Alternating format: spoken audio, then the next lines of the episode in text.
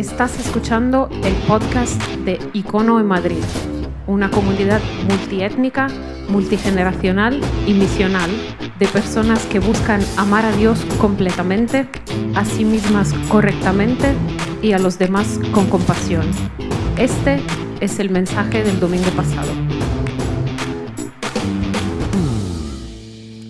Muy bien, buenos días Icono, ¿cómo estamos?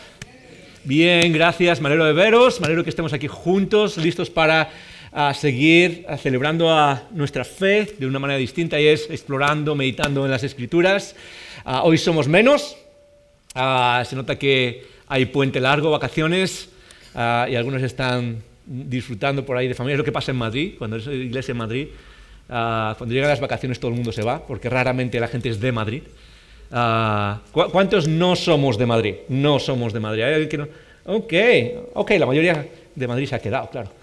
Ah, pero aún así estamos aquí para poder seguir explorando, celebrando, y es mi oración que ah, todos aquí podamos sacar algo en el nombre de Jesús. Así que, tanto si es tu primera vez, si estás visitando, como si, como si eres de casa, tanto si ya sigues a Jesús como si aún no lo haces y estás explorando Ah, mi oración ah, es que pueda sacar algo de todo esto ah, y descubrir vida que necesitamos todos.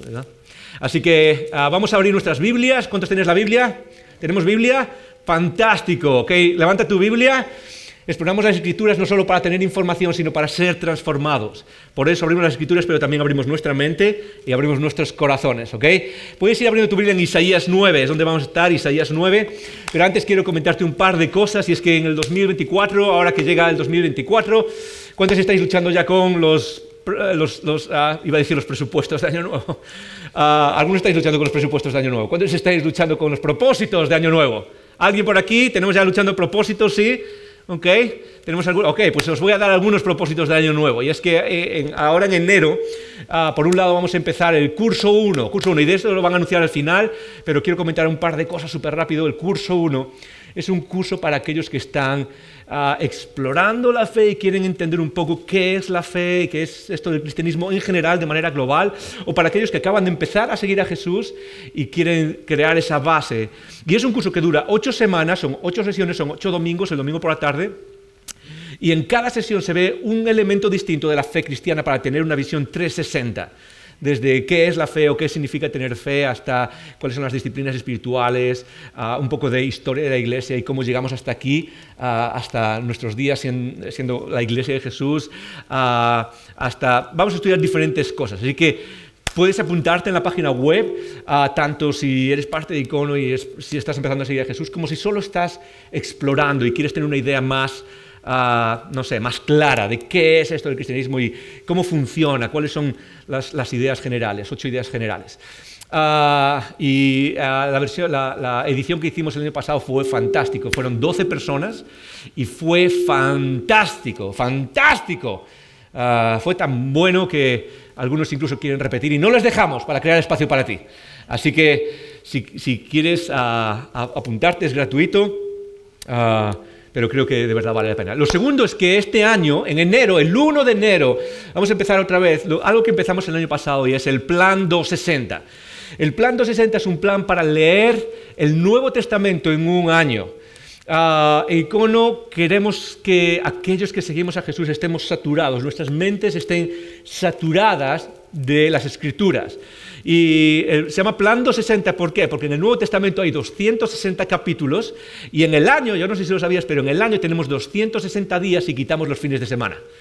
Así que perfectamente encaja para leer un capítulo al día de lunes a viernes y completar todo el Nuevo Testamento y queremos hacerlo ah, en grupo, con una especie de foro. Entonces lo que pasa es que cuando te apuntas a, esto, a este plan, ah, se hace a través de una aplicación de Google Classroom y la idea es que no solo tengas el capítulo para leer, sino una explicación y unas pequeñas preguntas para procesar cada día qué es lo que has leído y meditar sobre eso, sino que lo haces con otras personas también. Es decir, puede haber comentarios, hay comentarios y la gente pone algunas ideas o pone algunas cosas con lo que retó ese día y la idea es hacerlo juntos. El año pasado lo empezamos y quienes lo han hecho recuerdan que se quedó a mitad de camino, allá por, no sé ni siquiera si llegó a mitad de camino, a lo mejor llegó a, es como todos los propósitos de Año Nuevo, ¿sí? Se quedó en marzo. Ah, y Ah, se quedó en marzo porque quizás la, eh, la, estructura no era la mejor y lo que hemos hecho este año es, vamos a volver a hacerlo, pero hemos cambiado un poco la estructura para que sea más consistente y asegurarnos de que de verdad podemos hacerlo todo el año. Ah, así que hemos cambiado un poco lo que pasa detrás de, de, lo que se ve y hacerlo con más intencionalidad. Hay un equipo de personas trabajando en eso ah, y vamos a añadir seguramente un elemento de memorización de textos clave que podamos integrar en nuestra vida. Así que apúntate, hazlo con las personas, puedes ir a la página web, apuntarte y creo que todo esto es parte de nuestro crecimiento espiritual. Meditar en las escrituras. Personas que conocen su texto base y se empapan de esas ideas que están en las escrituras. ¿Ok? ¿Estás conmigo? Ok, genial, muy bien, con ganas. Ah, así que estamos en una serie que se llama, que es la serie de Adviento y que se llama En el nombre de Jesús. Y hoy es la tercera semana. Es la tercera semana, ah, es la segunda semana de Adviento. Para los que no conozcáis ¿Qué es Adviento? O quizás otros un poco. Adviento es la época del año, del calendario litúrgico, del cristianismo en general, que son las semanas anteriores a la celebración de la Navidad. Adviento es una palabra que significa literalmente la venida, la venida. Y es una etapa en la que se, se trabaja la disciplina de esperar en Dios, de el anticipar la venida, de el proyectar y decir, ok, eh, tengo la expectativa de lo que va a pasar. En las escrituras, una de las características que hay antes de que Jesús viene es la expectativa. La expectativa por las promesas de Dios de que vendrá eh, alguien que podrá salvarnos, vendrá alguien que va a redimir a la humanidad, a cambiar a la humanidad. Y, ah, esa, práctica del adviento es algo que se practica ah, en, muchísimas denominaciones cristianas, en muchísimos grupos cristianos, se ha practicado a lo largo de la historia porque es una disciplina espiritual. De hecho, esto es lo interesante, es que la práctica del Adviento no es solo una práctica de espera y de expectativa sobre el pasado, es decir, recordar lo que otros esperaron, recordar lo que otros, la expectativa que otros tenían acerca de Jesús cuando nació, cuando Dios vino encarnado, sino que la idea de todas estas semanas, la idea que está detrás de todo esto, es que nosotros practiquemos el Adviento de la segunda venida. La idea es proyectarnos hacia el futuro y tener una práctica, una disciplina espiritual que desarrolle en nosotros la expectativa. Aquellos que seguimos a Jesús, hay muchas dimensiones de lo que significa seguir a Jesús, pero una de ellas es, somos personas que viven con expectativa, viven mirando al futuro y esperando ese futuro, esperando esa segunda venida. En otras palabras, el recuerdo de la primera venida, la natividad, la Navidad, nos, proyecta a nosotros a saber cómo esperar esa segunda venida. Para muchos que seguimos a Jesús, esa segunda venida es algo abstracto, lejano, es algo que, ah, sí, se habla y tengo que creerlo porque es parte del mensaje de la vida, pero es algo casi que está, no sé, en, en un apéndice, en una nota a pie de página de nuestra vida. Algo parecido a lo que pasaba en, el primer, en la primera venida por cientos y cientos y cientos de años, la gente que esperaba esa venida de alguien, de alguien, ah, de repente, pues esa expectativa deja, deja de, estar presente en sus vidas. Y quizás en nuestras vidas pasa lo mismo. Por eso es tan importante que nos paremos y eh, entremos en ese espíritu de Adviento. Ah, lo que nos recuerda esta etapa es que aquellos que seguimos a Jesús deberíamos vivir en un adviento permanente, en un espíritu de adviento permanente, expectativa, esperando la segunda venida, esperando esa, consumación final del plan de salvación, esa renovación de todas las cosas. Ah, y es algo que todo esto nos enseña. Y para hacerlo, estamos eh, meditando en Isaías capítulo 9. Estamos meditando en un texto que se escribió hace 2000, aproximadamente 2700 años en un texto antiguo, en un texto ah, que ha sido ah, una influencia increíble, fundamental en toda la historia, por lo menos de Occidente, sino mundial. Un texto que ha transformado vidas, un texto que ha transformado visiones de la vida, eh, ha transformado cómo muchas personas ah, ven su propia historia y la historia de la humanidad. Y es un texto que es clave en nuestro entendimiento de nuestra fe. Toda la Biblia es clave en nuestro entendimiento de nuestra fe. Pero este texto es... Ah, quizás uno de esos que anclan nuestra fe ah, por, varias razones. Vamos a leerlo juntos. ¿Te puedes poner de pie? Si puedes ponerte de pie, ponte de pie conmigo, vamos a leerlo. Voy a leerlo. Isaías 9, del 1 al 6, dice así. Isaías 9, del 1 al 6. Mas no habrá siempre oscuridad para la que está ahora en angustia, tal como la aflicción que le vino en el tiempo que Livianamente tocaron la primera vez y la tierra de Zabulón y la tierra de Neftalí, pues al fin llenará de gloria el camino del mar, de aquel lado del Jordán, en Galilea de los gentiles. El pueblo que andaba en tinieblas vio gran luz. Los que moraban en tierra de sombra de muerte, luz resplandeció sobre ellos. Multiplicaste la gente y aumentaste la alegría. Se alegrarán delante de ti como se alegran en la siega, como se gozan cuando reparten despojos, porque tú quebraste su pesado yugo y la vara de su hombro y el cetro de su opresor, como en el día de Madián. Porque todo calzado que lleva el guerrero en el tumulto de la batalla y todo manto revolcado en sangre serán quemados, pasto del fuego. Porque un niño nos es nacido, hijo nos es dado, y el principado sobre su hombro, y llamarán su nombre admirable consejero, Dios fuerte, Padre eterno, príncipe de paz.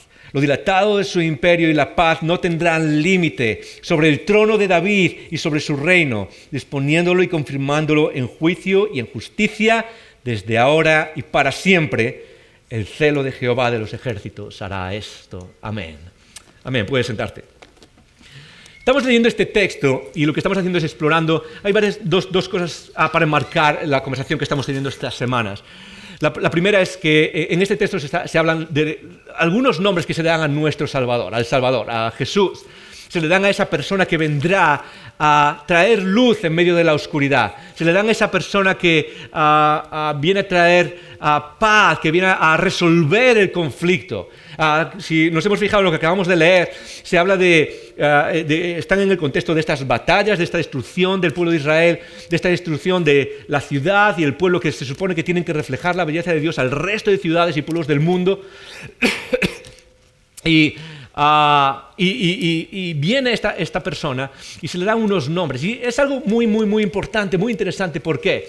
Porque en el Antiguo Testamento, sobre todo, los nombres son son parte del carácter de la persona. Los nombres no simplemente son etiquetas que identifican a una persona, sino que reflejan su carácter. Los nombres siempre identifican esas partes más importantes de una persona. Y esto es importante en nuestra vida, ¿por qué? Porque tanto si pensamos en Dios como si pensamos en Jesús de manera más concreta, una de las cosas que nos pasa a todos, tanto aquellos que ya seguimos a Jesús desde hace mucho tiempo, como aquellos que están empezando ahora, como aquellos que están explorando, es la tentación de introducir en esas palabras, Dios, una palabra enorme donde cabe de todo, Jesús, una palabra que ah, se utiliza y se conoce y también a veces se llena, introducir esas dos palabras de ideas que nosotros tenemos. Ah, una de las cosas que hago como pastor es hablar con montones de personas acerca de la fe y acerca de Dios y acerca de Jesús. Y me asombra como en muchísimas, muchísimas ocasiones lo que hacemos es introducir cosas en esos nombres, características que no tienen nada que ver con quiénes son. Ah, y lo que necesitamos es esa revelación que nos ayude a poner una imagen a esas palabras y poder definir, ok, ¿qué es eso? Cuando digo Dios, ¿qué quiero decir? ¿Qué clase de Dios? Porque a lo largo de la historia ha habido, muchas ideas sobre quién es Dios. Dioses griegos y romanos, dioses ah, ah, orientales, dioses hindúes, dioses budistas, ah, hay de todo, dioses de otras, de otras concepciones. Cuando hablamos de Jesús, de la misma manera, y lo que vemos aquí es que a ese Salvador se le dan unos nombres, lo cual nos ayuda a entender, a ver el carácter, a ver la personalidad, a poder definir esas ideas que tenemos de quién es ese Salvador y de quién es Dios en el que creemos, de tal manera que podamos tener una imagen clara de quién es Él. Y eso es lo que hemos estado explorando. El primer día hablamos de Dios como, eh, de Jesús como admirable consejero, admirable consejero. La semana pasada Lidia nos habló de Dios como Padre eterno, como Padre eterno. Y ahora seguimos con los otros nombres que están en esta lista, tratando de explorar y de entender qué significa esperar, la idea de Adviento, esperar en esa persona que tiene esas características. Porque no es lo mismo esperar en una imagen neutral o en una imagen, ah, no sé, ah, demasiado abstracta, o esperar en, una imagen concreta de en quién estamos esperando. ¿Quién es esa persona a la cual estamos esperando que se manifiesta en nuestras vidas? Lo, primero es eso, y lo segundo es que, ah, como decía antes, este texto se escribió hace 2700 años, se escribió hace más o menos 700 años antes de Jesús, y es una profecía, y esa palabra es una palabra enorme también, ¿sí o no? Es una profecía acerca de, eh, en parte es acerca del futuro. En muchas religiones se utiliza la palabra profecía. Ah, quizás en otras tradiciones cristianas, quizás en tu caso vienes de otras tradiciones cristianas donde se usa esa palabra profecía y se usa con ligereza. Okay, ¿Qué es profecía? ¿Es alguien que está leyendo el futuro? ¿Es alguien que utiliza una bola de cristal para adivinar qué es lo que va a pasar? ¿Es alguien que viene y te dice... Ah, la idea de profecía, sobre todo en la Biblia, en el Antiguo Testamento, tiene una visión distinta. Ah, pero ah, ah, es súper, súper interesante y súper importante para cómo entendemos qué es lo que está pasando aquí. La idea de profecía, primariamente en el Antiguo Testamento, no es una persona que lee el futuro. El profeta en el Antiguo Testamento es una persona que, guiado por el Espíritu de Dios, lee el contexto en el que está. Es decir, es capaz de leer entre líneas y revelar qué es lo que Dios está haciendo aquí y ahora, eh, lo que las demás personas parecen no ver alrededor. En el caso de concreto de Isaías, lo que estaba pasando alrededor es que eh, eh, venían, venían, naciones, venían otros pueblos para destruir a el pueblo de Israel, el pueblo de, eh, la ciudad de Jerusalén, venían para destruir lo que Dios estaba haciendo. Y había personas diciendo, bueno, hay que defenderse, entonces vamos a aliarnos con Egipto, a una estrategia militar para defendernos. Otros decían, ah, no, no, no os preocupéis, no pasa nada. Y Isaías viene para decir, no, ok, no os enteráis de lo que está pasando. Eso es, lo que hace el profeta. Pero, guiados por el Espíritu, muchas veces ese profeta dice cosas que se proyectan al futuro en un tiempo indefinido. Y como decía el primer día cuando hablamos de esto, es como si estás mirando muchas veces hacia, hacia adelante por varios kilómetros, tienes una visión de varios kilómetros y ves dos, cosas. Ah, si yo estoy mirando cerca de mí, por ejemplo, a esta silla y a esta mesa, y yo hablo de esto que está delante de mí, es muy fácil identificar qué viene antes y qué viene después, muy, muy fácil. Pero si esto mismo está a tres kilómetros o a dos kilómetros, no lo vería, porque no veo tan bien. De hecho, por eso llevo gafas. Ah, pero, si estuviese eh, lejos de mí, muchas veces la profundidad es difícil de ver, es difícil de distinguir, bueno, ¿qué viene antes y qué viene después? O están al mismo tiempo, está pasando al mismo tiempo. Y eso es lo que pasa ah, cuando los profetas del Antiguo Testamento hablan. En su mente seguramente no, no, tienen la capacidad de entender cuál es la dimensión temporal de lo que está pasando, pero Dios, inspirados por el Espíritu Santo, lo que hacen es hablar de diferentes cosas que están pasando. Y este texto se refiere a eso, se refiere a algo que está pasando en ese momento, pero por la inspiración del Espíritu Santo sabemos que se refiere a algo que va a pasar 700 años después. 700 años después. Y a veces nos cuesta entender cómo eso puede ser esa profecía que habla de algo que va a pasar 700 años después. Por ejemplo, no sé cuál es tu tradición o tu historia o tu trasfondo, o si quieras, si creas en Jesús, pero quizás estás leyendo esto con nosotros y dices, ok, eso puede significar cualquier cosa, se puede referir a cualquier cosa, ¿sí? ¿Cómo sabes que se refiere a Jesús? ¿Cómo sabes que este texto está hablando de Jesús? Bueno, hay muchas, uh, dar algunas razones, y es cierto que hay ciertas profecías que se refieren a Jesús, sobre todo se refieren en el Nuevo Testamento, las, uh, las aplican retroactivamente, pero hay otras que son súper claras, súper específicas acerca de Jesús. Por ejemplo, la profecía que hace un profeta que, fue discípulo de Isaías o que escribió más o menos 700 años antes de Jesús, igual que Isaías, y es el profeta Miqueas. Y en Miqueas 5.2 hay una profecía que es tremendamente específica y dice así, pero tú, Belén, Efrata, pequeña para estar entre las familias de Judá, en la tierra de Judá. De ti saldrá el que será Señor de Israel. Y sus salidas son desde el principio, desde los días de la eternidad lo, que está diciendo en términos humanos no tiene ningún sentido. Dos cosas que mencionar acerca de esta profecía y que se refiere a Jesús. Sabemos que se refiere a Jesús 700 años después. La primera, la primera cosa que hay que notar es que habla de que este Mesías, que ya era una figura que venía, eh, de la que se venía hablando por cientos de años antes de Miqueas, ¿okay? se habla ah, desde tiempos de Moisés incluso, ahí vendrá alguien que nos libera. Esa, esa expectativa de vendrá alguien que va a solucionar esto una vez por todas. Eso ya se venía hablando, pero una de las cosas que dice Miqueas es que esa persona, ok, os voy a decir de dónde viene. Y la expectativa en el antiguo, en las, generaciones antes que este momento, era que el Mesías vendría de, algún sitio importante, por ejemplo, Jerusalén. Eso es lo, normal esperar. El Mesías va a venir de un lugar importante, va a venir de Jerusalén sobre todo, o de otros lugares importantes. Pero este profeta nos dice que va a venir de Belén, que es exactamente de donde vino Jesús. Y esto es lo interesante, es que Belén era, no era ni un pueblo, era un grupo de casas perdido en medio de la nada. Era un grupo de casas perdido en, en, eh, un lugar, nadie, nadie se esperaría, es posible que hubiese personas que dijesen, ¿y dónde está Belén? Nadie, nadie podría adivinar que Belén, lo más, era más fácil adivinar o predecir que Belén no iba a existir en 700 años que predecir que de ahí iba a venir el Mesías.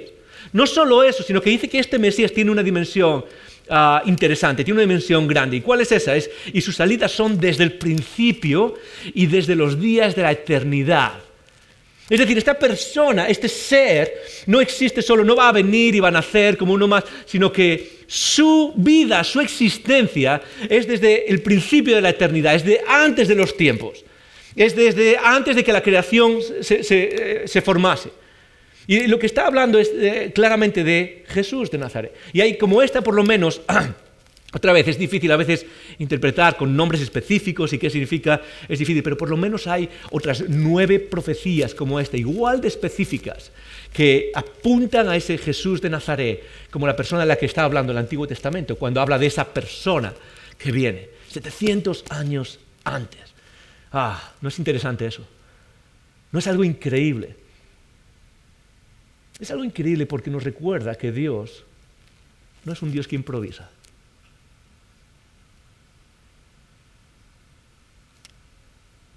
Dios no improvisa en nuestras vidas. Desde el principio, Génesis 3, 16. Enviaré a alguien, a la simiente de Eva, que, que, esmagará a la serpiente. Y Dios lucha contra el mal para traernos esa salvación. Dios no improvisa. Dios planifica y ejecuta su plan. Y quizás no es en nuestro tiempo, quizás no es como nosotros pensaríamos, pero ¿quién soy yo para entender cuál es el plan de Dios? ¿Quién soy yo para discutir a Dios cuáles son sus planes, incluso en mi vida? Ok, ¿de qué hablamos hoy? Hoy vamos a hablar del nombre que es Dios fuerte. Dios fuerte, o en otras palabras, es Dios poderoso. Este es un título interesante, entonces, si estamos hablando de Jesús, a Jesús se le llama admirable consejero. ¿Qué voz estás escuchando? Se llama Padre eterno. Y hoy se le llama Dios fuerte. Este es, este un nombre interesantísimo ah, que ah, se refiere a Jesús y que tiene una profundidad, ah, tiene una profundidad en lo que estamos celebrando en estas fechas, pero también en cómo entendemos nuestra fe, como aquellos que seguimos a Jesús. hay algo que notar, okay, cuando hablamos de Jesús, Jesús fue una figura increíble que trasciende. De hecho, algo interesante que notar es que Jesús es tremendamente universal. Jesús es tremendamente universal. ¿Qué quiere decir eso? Que Jesús es reconocido en todas las, en la mayoría de las ideologías, religiones del mundo. Jesús es reconocido. Dani, ¿puedes pasar a la siguiente pantalla, por favor? Jesús es, es universalmente, es, transversal, es reconocido en diferentes movimientos, en diferentes ah, ah, religiones, en diferentes ideologías. yo diría incluso que es una de las personas más transversales que hay a lo largo de la humanidad. Cuando uno empieza a evaluar líderes de pensamiento, líderes de ideas, o líderes de religión, o líderes políticos, uno empieza a ver diferentes líderes y uno podría argumentar que Jesús es la persona más transversal de la historia. Porque no solo lo sigue más gente en la historia de diferentes denominaciones cristianas, sino que es una persona que eh, ha sido reconocida y aceptada en diferentes movimientos. Por ejemplo, tenemos movimientos religiosos como estos. Ah, piensen en estos, el Islam, por ejemplo, el judaísmo, el hinduismo, la nueva era, el mormonismo, testigos de Jehová. Ah, son diferentes movimientos, algunos de ellos cristianos, o se reconocen como cristianos, otros no, y todos ellos reconocen de alguna manera a Jesús, a esa figura, a Jesús de Nazaret. Incluso el ateísmo reconoce esa figura a Jesús de Nazaret. Ah, por ejemplo, el Islam reconoce a Jesús. A Jesús creo que es mencionado por nombre como referencia, el Hijo de María, es mencionado 33 veces en el Corán. Es una de las personas más mencionadas en el Corán y se reconoce como un gran profeta y como una persona digna de reverencia. Es uno de los ah, grandes profetas. Eh, en Islam eh, hay diferentes profetas, desde Abraham, por ejemplo, Abraham es uno de los profetas, David es otro de los profetas, hasta terminar en uh, Muhammad, y uno de ellos es Jesús, es un profeta que es digno de, reverencia ah, en el Islam. En el judaísmo, del, cual el cristianismo completa el judaísmo, en el judaísmo también se reconoce a Jesús, y no lo reconoce reconocen como un Mesías, no, perdón, sí, no lo reconocen como el Mesías prometido, pero sí lo reconocen como un maestro y como un milagrero, es decir, como alguien que hacía milagros. Sí, sí lo reconocen, sí es parte de su historia y sí reconocen quién es. Ah, en el hinduismo, el hinduismo es una religión oriental, politeísta, no se sabe cuál es ah, su origen o, su fundador o si hubo un fundador siquiera. Y es interesante porque en el hinduismo se reconoce a Jesús como un hombre santo, ah, como un maestro de sabiduría, pero es interesante porque se reconoce como el perfecto ejemplo del Dharma. El Dharma es una de las ah, filosofías fundamentales en el hinduismo que luego se revierte en el budismo también. Ah, y no sé cuántos habéis ah, visto la serie como Perdidos, por ejemplo. Lost, ¿os acordáis de Lost? Eh, utilizan esa expresión, el Dharma, el proyecto Dharma, y hace referencia a esto. Y el Dharma es la idea de autorrealización, es decir, la idea de convertirse en dioses a llegar a superarse a uno mismo y a, sobreponerse a uno mismo para ser dioses. Y Jesús es el perfecto ejemplo del Dharma, es decir, el ejemplo de lo que tú y yo o cualquier ser humano puede ser, en convertirse en uno de esos dioses. Y a Jesús se le reconoce de esa manera. La nueva era, igual, eh, Jesús se le reconoce como un ejemplo de superación, un ejemplo de divinización, un ejemplo de una persona que era una persona normal y que llegó a ser ese objetivo, esa, ese ideal de ser Dios y de ser un Dios, una una persona más. En el mormonismo es interesante, en el mormonismo se reconoce a Jesús y ah, se le reconoce como el primer ser creado. Es decir, no se reconoce a, Jesús como el resto del cristianismo, donde se le reconoce como alguien igual a Dios, como parte de la Trinidad, sino que es el primer ser creado, es la primera creación de Dios el Padre. Ah, y esta creación lo que hace es a través de su vida, es decir, en, su nacimiento y a través de su vida, lo que hace es heredar o integrar en su vida los poderes de la divinidad. Ah, eh, es decir, no es que se vuelva un Dios en sí mismo, pero hereda por su obediencia y por su bautismo, y se hacen referencias al bautismo de Jesús, se hereda los poderes de la divinidad. ¿No es interesante? Los mormones entonces no lo, ven como lo veríamos nosotros aquí, sino que lo ven más como una creación. Es interesante esa idea de la primera creación, porque en la historia de la iglesia, cuando uno lee, se usa otra vez esas expresiones, es, ¿cuál fue la primera creación de Dios?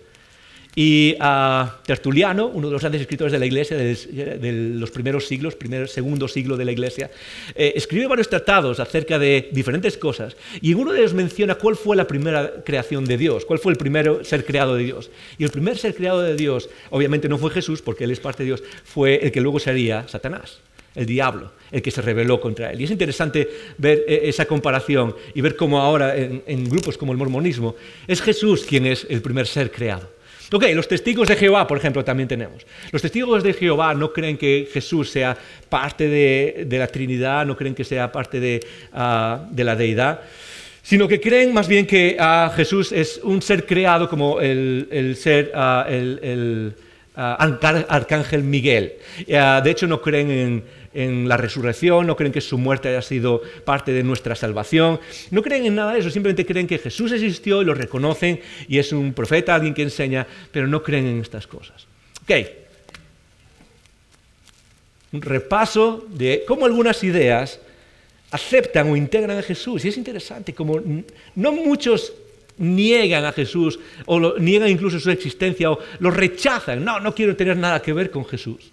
De hecho, incluso en el ateísmo hay personas, he escuchado a personas que son ateas, que dicen, no, Jesús es, sí, Jesús existió, de hecho, ah, básicamente ningún historiador niega que Jesús existiese hoy. Pero Jesús es un buen, ah, gracias. Jesús es un buen, ah, es un buen maestro, enseña sabiduría, enseña cosas interesantísimas. Y sabes qué, si estás ahí no, es algo malo. Jesús enseñó cosas interesantísimas.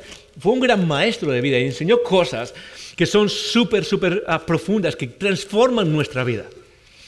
Pero hay algo interesante en todas estas ideas, hay un denominador común. Y es un denominador que es quizás una lección de un peligro que tú y yo vivimos y seguimos a Jesús, o que tú puedes experimentar si estás dispuesto a seguir a Jesús, pero te vas a perder algo si caes en este peligro. Y es este, es la, idea de aceptar a Jesús, pero no aceptarlo en su gloria completa. En otras palabras, una de las cosas que hace eh, el diablo, el diablo no necesita ah, hacer desaparecer a Jesús del mapa. Nuestro enemigo, el espíritu del mal o nuestro, nuestro, eh, aquella persona que trata de matar nuestra fe, que trata de acabar con nuestra fe, no necesita apartar a Jesús del mundo. Lo único que necesita es hacerle menos. Lo único que necesita es que creamos en un Jesús menor. Es un buen maestro. Es, un buen, es un gran, enseña sabiduría, es un ejemplo para nosotros. Ah, es una inspiración para la humanidad. Todo eso es bueno y es cierto. Pero Isaías, igual que el resto de las escrituras, nos empuja a ir más allá, a tener una imagen mucho más completa que incluye algo que a veces nos cuesta. Nos cuesta porque demanda algo de nosotros. Si Jesús es un ejemplo, es un ejemplo que puedo seguir o puedo no seguir. Si Jesús enseña sabiduría, es una sabiduría que puedo seguir o puedo no seguir. Pero si Jesús es Dios, demanda algo de nosotros. Demanda algo de ti y de mí. Y eso es a lo que apunta precisamente Isaías. Y eso es lo que precisamente apuntamos cuando celebramos la Navidad. Entramos en Navidad ahora, llega el 25, celebramos el nacimiento de Jesús. ¿Y qué es lo que celebramos? Celebramos una buena idea, celebramos un tiempo de gratitud. Ah, este es un tiempo de gratitud. Celebramos ah, ah, la inspiración de la bondad humana. No. Lo que celebramos en Navidad es precisamente que Dios se hace carne, que Dios se encarna, que Dios, el ser que está sobre la creación, que tiene la creación sobre su mano, el Dios, el ser todopoderoso, Padre eterno, se hace carne, se hace uno de nosotros. Eso es lo que celebramos ahora en Navidad. Dani, ¿puedes pasar a la siguiente eh, slide, por favor? Ah, se hace presente como ser humano. Se hace, y eso es algo que celebramos eh, en, estas fechas y es algo que es, es fundamental en nuestra fe. Es algo fundamental, no solo, por, no solo ver a Jesús como alguien que nos enseña buenas cosas, no solo ver a alguien que es un gran maestro, no solo incluso ver a Jesús como alguien que viene y nos salva, porque no, es ver a Jesús como ese Dios encarnado, que vamos a ver, en un rato vamos a ver, que viene y transforma nuestras vidas con su poder. Dios poderoso, Dios fuerte. Dios se hace presente, pero ¿cómo llegamos a esta idea? ¿Cómo llegamos a esta idea? De creer que Jesús, este hombre, es Dios. Porque es una idea revolucionaria para ti, para mí quizás, pero una idea imposible en el momento en el que Jesús viene. Era una idea imposible en este tiempo. Eh, uno de los, elementos fundamentales del judaísmo en el que escribe Isaías, en el que viene Jesús, es el trasfondo de Jesús, es el trasfondo del Antiguo Testamento y de todo el Nuevo Testamento realmente. Uno de los, elementos fundamentales del judaísmo es que Dios es trascendente y nada puede asimilar, nada puede eh, eh, hacerse similar ni siquiera a Dios. Uno de los mandamientos, el primer mandamiento es no quiero, ¿qué dice Dios? No puedes hacerte ninguna imagen de Dios, nada, absolutamente nada. Dios no tiene paralelo, Dios es completamente otro, Dios es trascendente. La idea de que alguien o algo se hiciese semejante a Dios o se hiciese igual a Dios o se hiciese ah, parte de la deidad es aberrante en la mente del judaísmo. Y esas ideas que, vienen, por ejemplo, de Egipto o del mundo oriental o incluso del mundo greco-romano, de dioses siendo hombres y hombres siendo dioses, eso es completamente aberrante en la mente del judaísmo. ¿Cómo llegamos a esa convicción? Cuando Jesús nace, quizás puedes decir, bueno, Jesús nace y sus discípulos empiezan a ver que es una persona importante y luego poco a poco desarrollaron la idea de que Él era Dios. Y déjame decirte, eso no tiene ningún sentido. Ah, por varias razones que vamos a ver ahora, pero sobre todo por una de ellas es que nadie, nadie, no solo no esperaba que alguien pudiese venir siendo Dios mismo, nadie, no era lo que se pudiese imaginar, sino que era totalmente contrario a su forma de ver el mundo. Era algo que era, era totalmente desechable, no quiero ni acercarme a esa idea. ¿Y cómo llegamos a eso? Bueno, desde incluso Isaías, en este texto que estamos viendo, podemos ver ya como la proyección de lo que se nos revela es que esta persona, este ser que vendrá, no es, no es, no es solamente humano. Hay algo más en este ser que va a venir. Este, esta persona que va a venir tiene algo más especial. De hecho, es Dios mismo. Eh, en, este texto el nombre que se utiliza es Dios fuerte o Dios poderoso, o en otras palabras la idea de un Dios que es un conquistador militar, un conquistador que gana terreno a las fuerzas que se oponen, en este caso las fuerzas del mal, a los espíritus malignos, al mundo del mal que está oprimiendo a eh, al ser humano, Dios viene y lo que hace es vencer, ganar. Es un Dios que conquista. esa es la, imagen de Dios que está dando. Y hay personas que han interpretado, no sé si has hablado con algunas veces con personas sobre este texto, no lo hacemos mucho. Pero hay personas que han interpretado en otras tradiciones que en este texto Jesús, eh, Isaías no está hablando de que Jesús o esta persona que va a venir sea necesariamente un eh, Dios hecho carne, Dios ah, poderoso, sino que la idea, dicen, es que en el Antiguo Testamento esta idea de Dios poderoso se se puede aplicar a una especie de guerrero que tiene una calidad cuasi divina. Es decir, un guerrero, un héroe, ¿sí? los típicos héroes mitológicos. Hay un héroe que es tan, tan valiente, tan virtuoso, tan grande, que gana tantas batallas, que se considera cuasi divino, se considera como, eh, tiene cierta divinidad en él. Y la idea es escapar de la implicación de que Jesús o el Salvador que va a venir es Dios mismo encarnado. Pero hay un problema con eso. Hay un problema. Bueno, de hecho hay muchos problemas con interpretar este texto de esa manera. Ah, hay muchísimos problemas, pero quiero daros el que quizás es el más importante. Y es que Jesús, eh, perdón, Isaías llama a esta persona que va a venir Dios fuerte, Dios todopoderoso, Dios ah, poderoso. Y es interesante, ¿por qué? ¿Por qué sabemos que se está refiriendo a Dios el Padre cuando se refiere a eso? Es muy fácil. Porque si damos la vuelta a la página y vamos al capítulo 10, en el versículo 20, Isaías, un capítulo después, utiliza esta misma expresión para referirse a Dios el Padre. En Isaías 10, 20 dice así, acontecerá en aquel tiempo que los que hayan quedado de Israel y los que hayan quedado de la casa de Jehová, el santo de Israel, el remanente volverá, el remanente de Jacob volverá a Dios fuerte. Isaías claramente se refiere a Dios el Padre cuando utiliza esta expresión.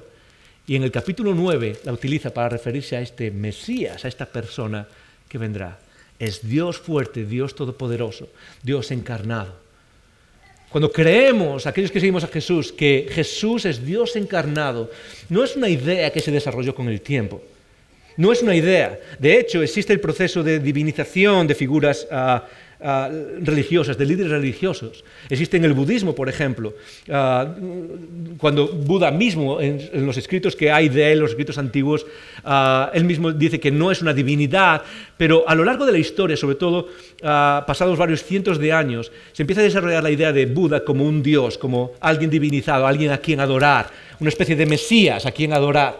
Ah, pero e, ese, proceso necesita de varios cientos de años. En el caso del budismo se desarrolla a lo largo de más o menos 500 eh, años. Es decir, eh, la vida de Buda eh, surgió más o menos en el año, en el siglo V, siglo VI antes de Cristo. Y solo después de Jesús, unos 500 años después, empieza a hablarse de él como un ser divino. Lleva cientos de años.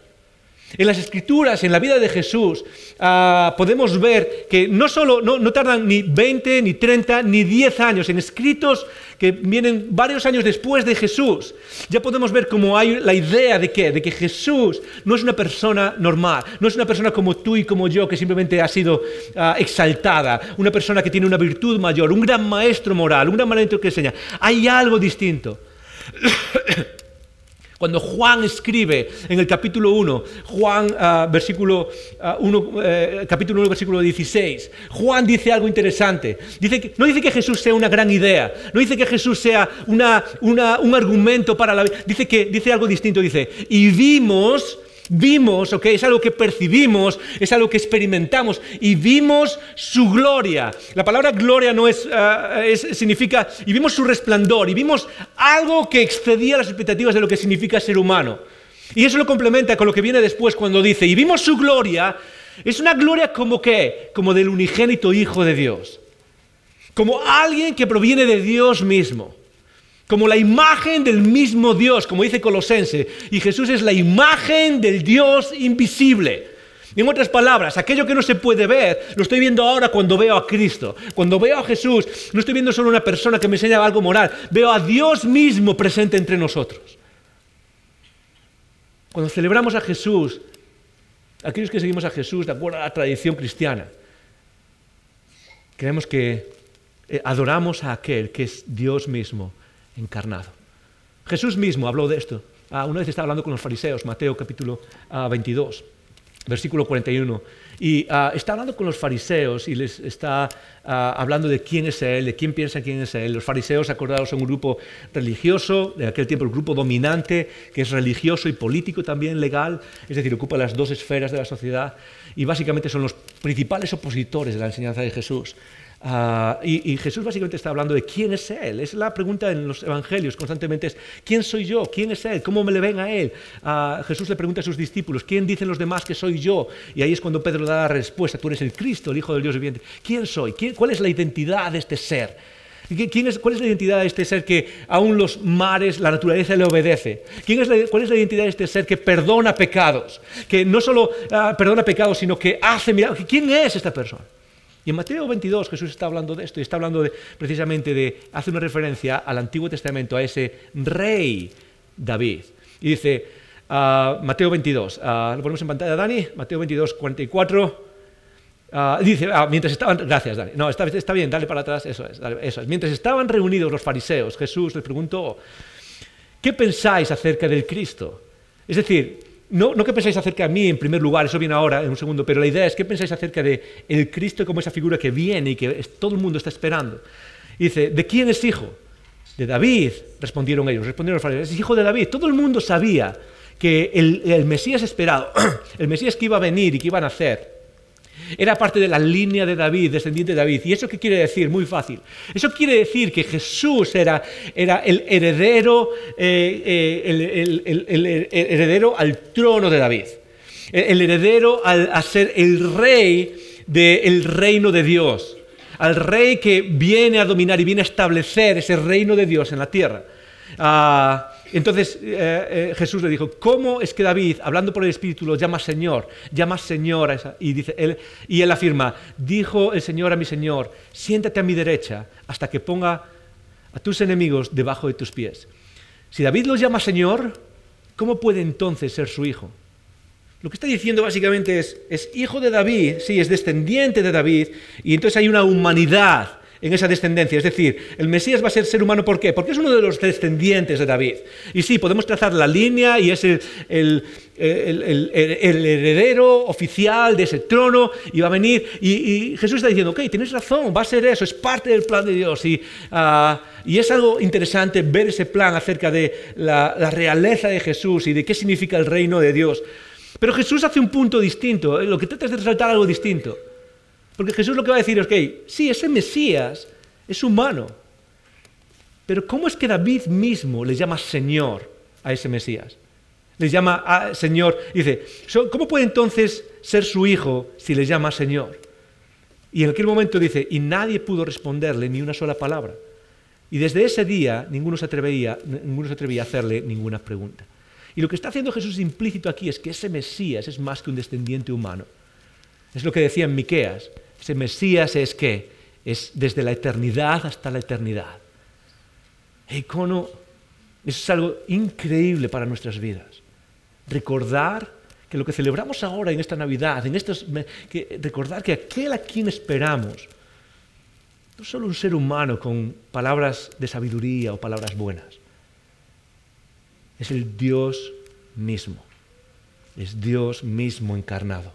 Cuando adoramos Adoramos a nuestro Creador en Cristo Jesús. Y eso es a quien esperamos. Ahora, en Isaías, cuando Dios dice, cuando, Isaías dice que Jesús es Dios fuerte, no solo se nos habla de que es Dios encarnado, sino que nos habla de que este Dios es fuerte, es poderoso.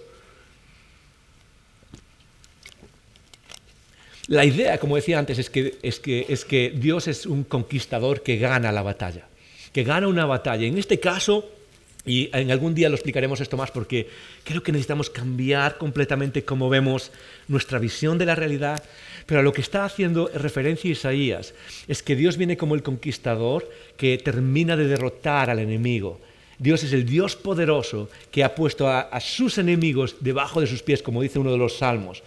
Ah, y es ese Dios que viene con poder. Ah, ahora, en Jesús Dios nos revela ese poder pero nos revela un tipo de poder distinto. Nos revela un tipo de poder que no se compara a tu idea o a mi idea de qué es el poder. El poder es una... El poder es uno de los motivos humanos más, más fundamentales a lo largo de la historia. Ah, Nietzsche, ah, uno de los filósofos ah, principales de no sé, la era moderna, ah, escribió ah, cosas casi proféticas acerca del mundo ah, moderno, el mundo alejado de Dios.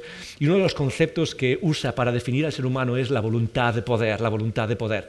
Y es un término complicado, esto no es una clase de filosofía, pero simplemente recuerda que una de las cosas que dijo Nietzsche es que el elemento que mueve al ser humano no es ni siquiera lo que Darwin decía, es la necesidad de sobrevivir. Darwin decía que lo que mueve al ser humano, lo que mueve la creación en general es la supervivencia, el sobrevivir. Y Nietzsche decía, no, no es cierto.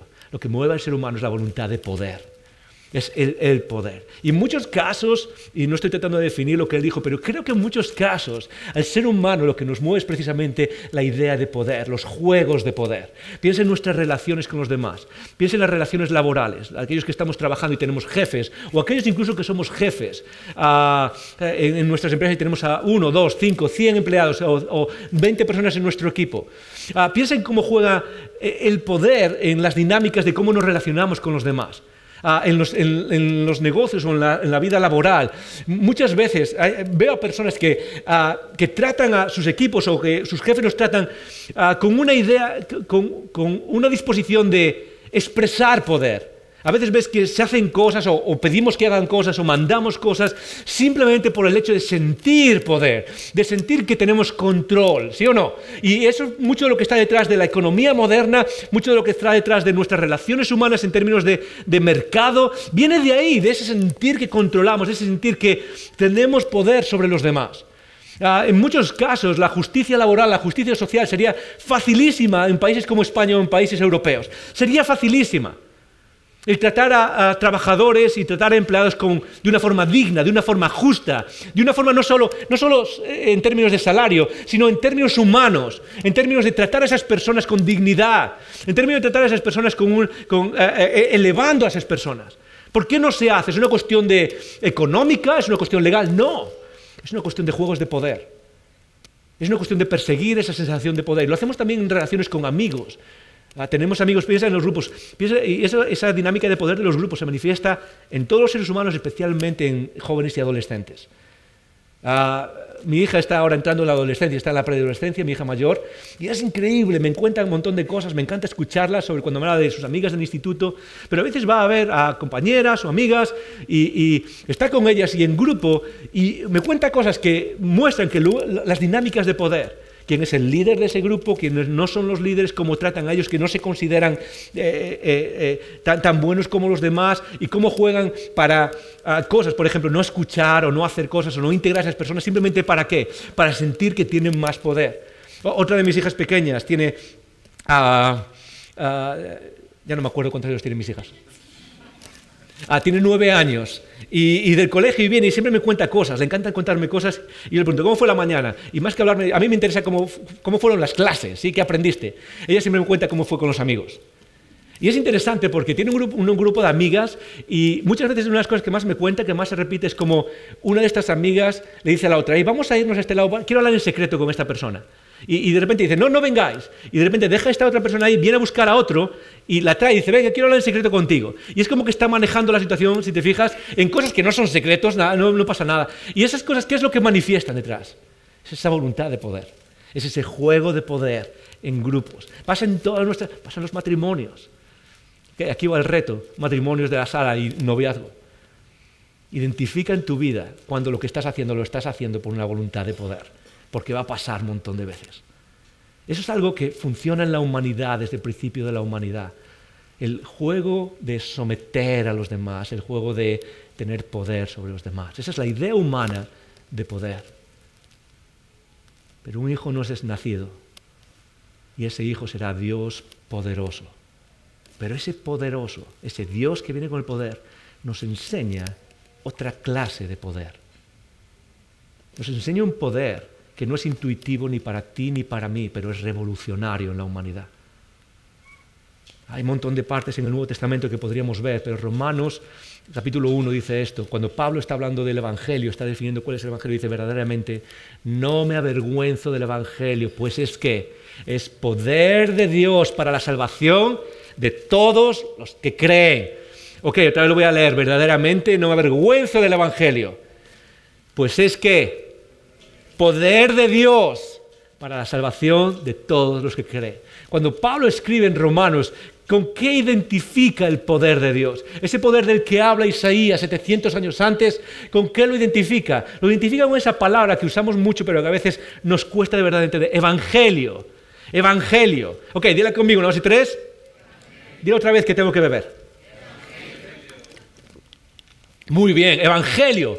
Cuando Pablo utiliza, define el poder de Dios, lo está tratando de definir con el Evangelio. Y un detalle, una nota a pie de página de esto es que dice, precisamente no me avergüenzo del Evangelio. Para muchos, desde el principio de la historia, hay tal presión social sobre nuestras vidas en cuanto a vivir el Evangelio, que vamos a explicar ahora en un segundo, en cuanto a vivir la fe en Cristo, que crea cierta vergüenza en nuestras vidas y no se hace público.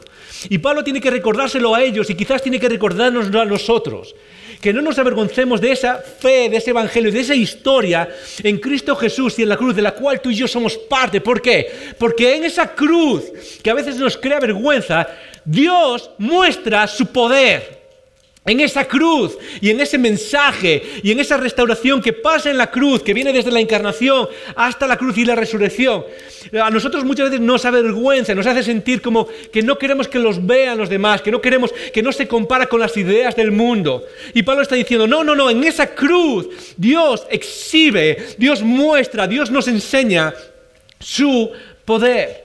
¿Cuál es el Evangelio? Muy fácil. El Evangelio es, ah, una idea que tiene que ver con la victoria de Dios sobre el mal, una victoria de Dios que conquista el mal y nos hace libres. Es como la liberación en, una guerra, cuando tienen presos, ah, de guerra y nosotros somos, la humanidad somos esos presos de guerra y lo que hace Dios es venir, vencer a las fuerzas del mal para hacernos libres y podemos vivir libres ahora. Pero ¿cómo consigue Dios eso? ¿Lo consigue con la espada? ¿Lo consigue levantando el puño, levantando una pancarta?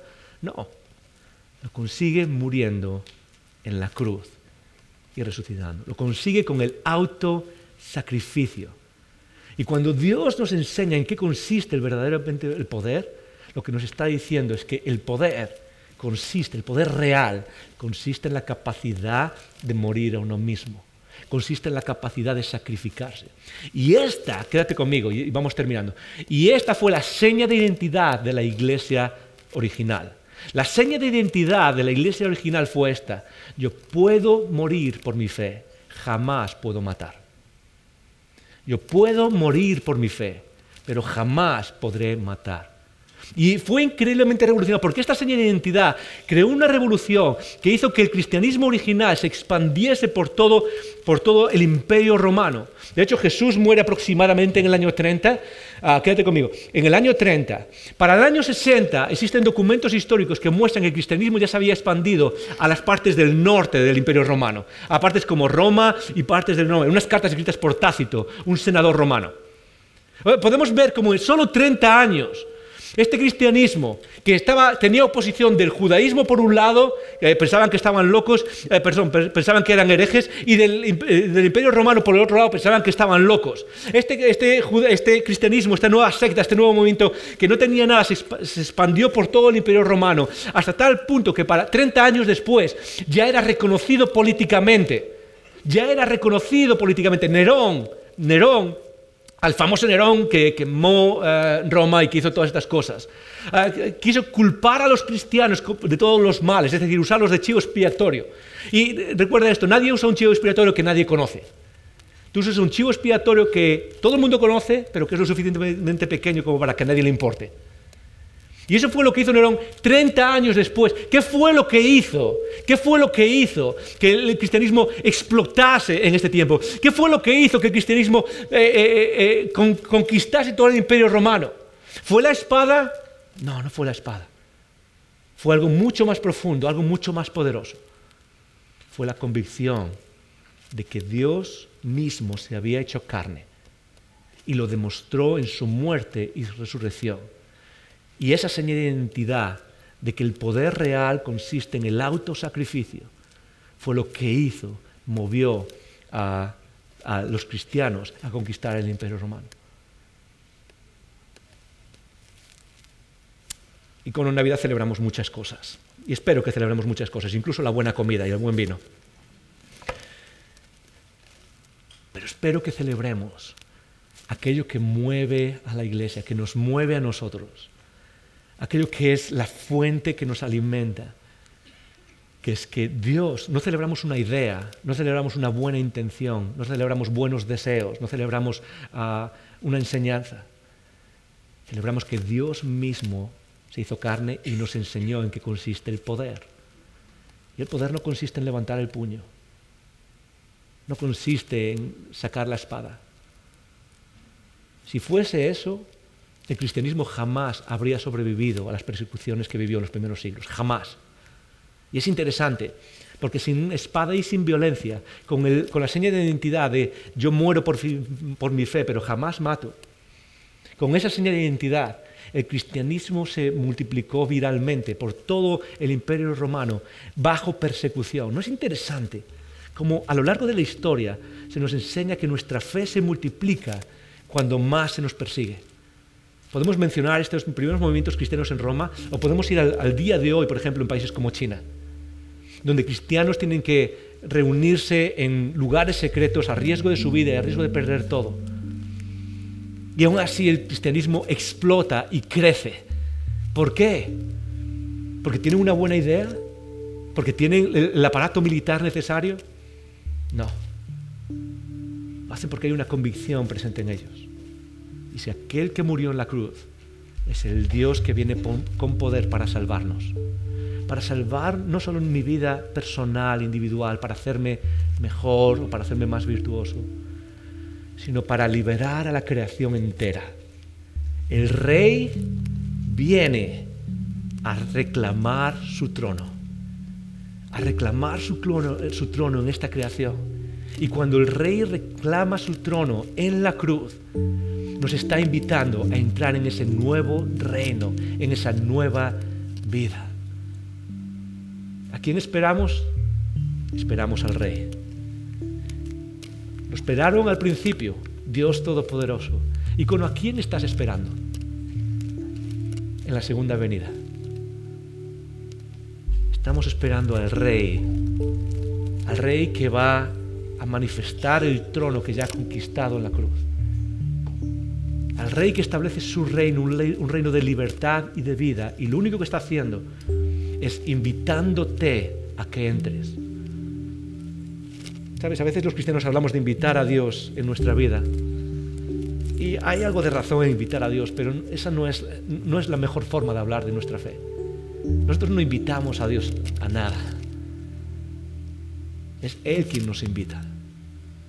Nos invita a entrar en su reino. El reino de vida, el reino de luz. El reino que transforma todo porque eres el Dios que muestra en dónde está el poder. Mientras celebramos el Adviento, recuerda, Dios poderoso. Oramos. Cierra tus ojos y vamos a orar.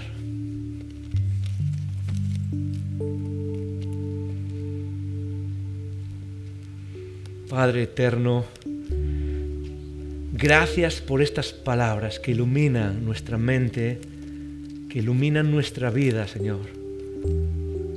Gracias por estas palabras que trascienden el tiempo y el espacio y llegan aquí a Madrid ahora para iluminar nuestra visión de la realidad, nuestra visión de lo que tú, Dios, estás haciendo. Increíble, Señor, recordar cómo tú planificaste las cosas para salvar y sigues haciéndolo para liberarnos, Dios poderoso, Dios todopoderoso.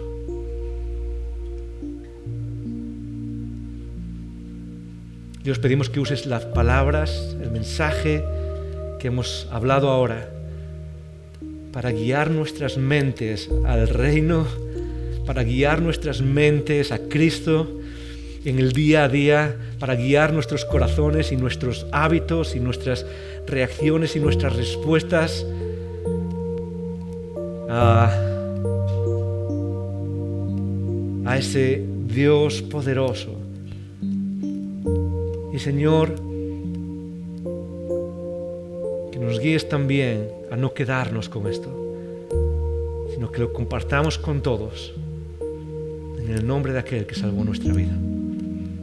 Gracias Padre, en el nombre de Jesús.